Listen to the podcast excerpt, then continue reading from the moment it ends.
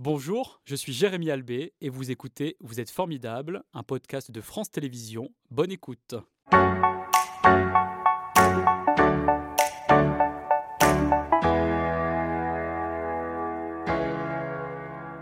Bonjour Aliénor Wagner-Coubès, merci d'être euh, avec nous euh, ce matin dans Vous êtes formidable. Je le disais, vous êtes doctorante en histoire sociale, guide conférencière à Villeurbanne, dans ce quartier euh, gratte-ciel. Quand l'avez-vous découvert? Je l'ai découvert quand j'étais étudiante à Lyon. je suis allée au théâtre, au TNP de Villeurbanne, et je suis tombée dans ce quartier Mhm. et que j'ai trouvé très étonnant. Mais qu'est-ce qui vous a séduit? Ce qui m'a séduit, c'est que je suis arrivée sur la, la place euh, principale. Et donc, euh, j'ai vu euh, cette mairie, ce théâtre, euh, ces, euh, ces immeubles. Et j'ai été euh, stupéfaite par euh, l'architecture. Et du coup, après, je me suis renseignée sur le, euh, le projet social euh, de, euh, de ce quartier. Avec la construction, pardon, d'immeubles de grande hauteur qui est inédite quand même euh, à l'époque euh, en France. Oui, tout à fait. euh, C'est euh, c'est un moment en France où euh, on construit plutôt des cités-jardins, des choses un peu plus étendues avec moins euh, d'étages. Euh, à Lyon, on trouve quelques bâtiments de grande hauteur dans l'entre-deux-guerres, mais c'était surtout des immeubles luxueux, privés. Et donc là, à Villeurbanne, la singularité, c'est de faire euh, du logement euh, abordable euh, de très grande hauteur. Il y a Quelle est leur hauteur d'ailleurs? Ah, quelle est leur hauteur? On est sur 60 mètres, pour les, à, peu près, à peu près 60 mètres sur les deux gratte-ciel et 19 étages. Et d'où provient cette inspiration architecturale? Alors, elle provient à la fois du courant, pour ce qui est vraiment de l'architecture, du courant moderniste. Et euh, sinon, on a vraiment, oui, l'influence des États-Unis. C'est aussi euh, l'idée de créer et de tester de nouvelles techniques pour euh, le logement et notamment le logement social. Et donc ce sont des tours qui devaient représenter des symboles. Oui, tout à fait. Alors l'idée, c'était de faire ville, de montrer que Villeurbanne est vraiment une ville à part entière, importante, euh, qui compte. Et euh, c'était aussi euh, de faire euh, des choses belles pour la population ouvrière de Villeurbanne à l'époque. Et ces deux hautes tours sont accompagnées aussi d'un ensemble d'immeubles d'habitation hein, aux dimensions monumentales. Comment sont-ils composés ces immeubles? Alors, il se trouve euh, qu'on a euh, euh, des, bâtiments aussi qui donc, se trouvent autour de l'avenue Henri Barbus, et c'est vraiment l'avenue Henri Barbus qui structure le quartier.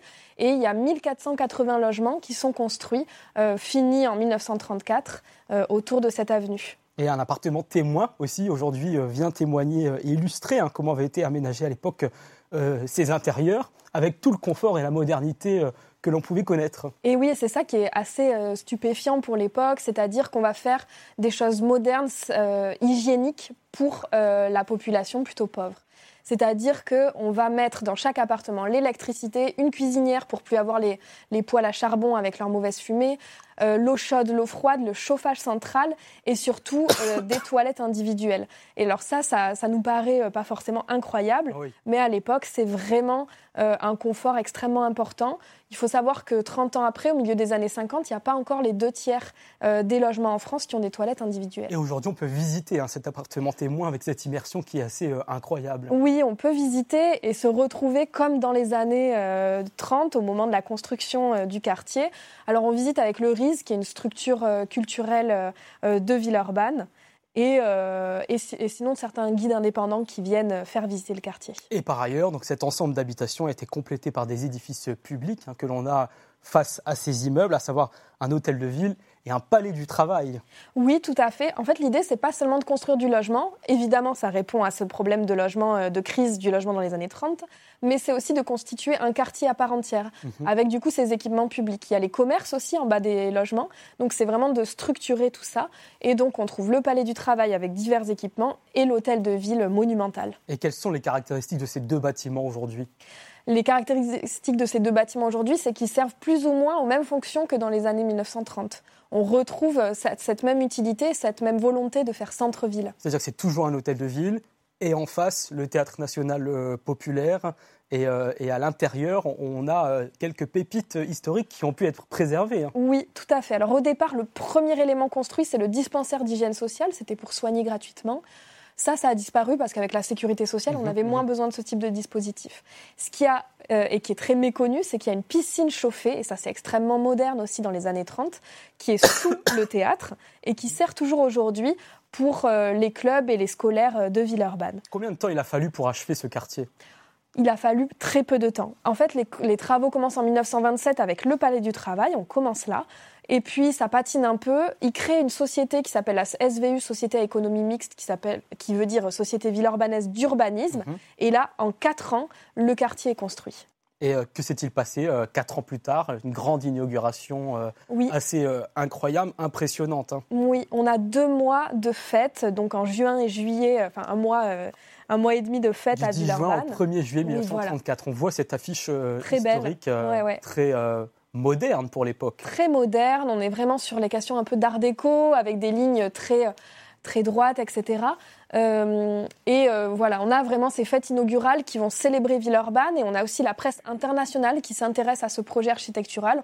On retrouve euh, des articles sur Villeurbanne dans des, dans des journaux russes notamment. Mhm. voilà. D'accord. Et depuis 1993, maintenant, l'ensemble du quartier est dans une zone de protection du patrimoine architectural. Quels sont les éléments qu'il faut absolument conserver pour qu'on puisse garder cette unité architecturale? Eh bien, je pense que c'est vraiment l'idée de conserver les formes, de réfléchir à comment s'articule le quartier, mais aussi le rendre vivant. Car dès le mhm. début, il y a eu la volonté de faire centre-ville et du coup de garder euh, un, patrimoine qui soit vivant. Mhm. Donc il y a des détails quand même, euh, des menuiseries notamment, des vitraux, etc., qu'il est important euh, de maintenir en bon état. Oui, il y a des ferronneries vraiment magnifiques. Euh, les cages d'escalier sont éclairées par des vitraux mhm. euh, art déco avec des jolis euh, motifs triangulaires. Et donc ça, c'est vraiment très important à conserver. Et il y a l'architecte des bâtiments de France qui a un regard là-dessus et qui travaille avec le bailleur pour euh, aménager et euh, vraiment préserver euh, ce quartier. Ce quartier, vous le connaissez désormais parfaitement car vous êtes en train de réaliser une thèse sur le sujet. Pourquoi vous avez souhaité aller jusque-là en explorant ce quartier à travers cette thèse? Parce que j'ai fait mes études en histoire et histoire de l'art, donc j'ai mhm. toujours eu cet intérêt à la fois pour euh, les aspects architecturaux, je me suis intéressée particulièrement à la ville et j'ai découvert Villeurbanne comme un terrain euh, très intéressant pour parler euh, des phénomènes sociaux, mais aussi de l'architecture, etc. Donc c'est vraiment l'axe que vous avez choisi, ce sont les phénomènes sociaux liés à l'architecture? Exactement, je me demande comment on habite ce quartier. C'est mhm. mon axe de recherche. Euh, ou euh, comment on vit, qui vit là, etc. Et de quelle manière alors vous l'avez exploré ce quartier? J'essaye de rassembler euh, différentes sources, différentes archives, etc., qui traitent un peu de tous les aspects du quartier, à la fois comment on le gère, quel est le rapport avec la mairie, qui vit là, les commerces, les transports, etc. Mhm. Quelle était la sociologie du quartier à l'époque, dans les années 20, début des années 30 alors, euh, on, dit souvent que les, gratte-ciels ont été construits pour les ouvriers. Évidemment, les gratte-ciels ont été conçus et réalisés pour répondre à un problème de crise du logement euh, dans les années 1930 qui touche Villeurbanne, où il y a beaucoup de populations qui vivent dans des conditions très compliquées. Mhm.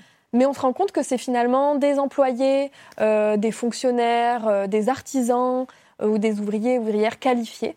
Et du coup, c'est plutôt euh, la classe moyenne basse. Ça n'est pas la bourgeoisie qui vit non plus euh, dans les gratte-ciels. Et aujourd'hui, la sociologie est toujours la même dans le quartier?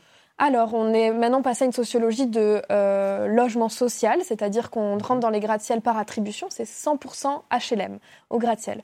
Et on, on, remarque que la population est un peu âgée aussi parce que quand on vit au gratte-ciel, on y reste généralement. Il y a des ascenseurs à l'intérieur des gratte-ciels? Il y a des ascenseurs et depuis le début, euh, voilà, en fait, on peut construire si haut grâce au progrès technique euh, aussi dans les années 30. Vous parlez des personnes âgées, c'est pour ça que je fais le lien avec Évidemment. Les, les ascenseurs. Vous êtes allé à la rencontre des habitants, vous les avez questionnés? Interviewer, pour savoir ce qu'ils pensent de leur quartier Évidemment, j'essaie de faire ce travail-là. Euh, j'essaie aussi euh, d'interroger euh, les responsables d'immeubles, donc mhm. c'est les ce qu'on appelait les concierges, mhm. pour savoir aussi qu'eux qui sont vraiment en direct et dans leur vie professionnelle, mais aussi leur vie privée, c'est-à-dire que les responsables d'immeubles habitent le quartier des gratte-ciel. Et vous sentez qu'il y a une fierté encore aujourd'hui de la part des habitants d'être au cœur d'un quartier qui est désormais historique oui, tout à fait. Il y a aussi euh, la, fierté de vivre dans un quartier euh, de centre-ville euh, avec des formes architecturales aussi soignées.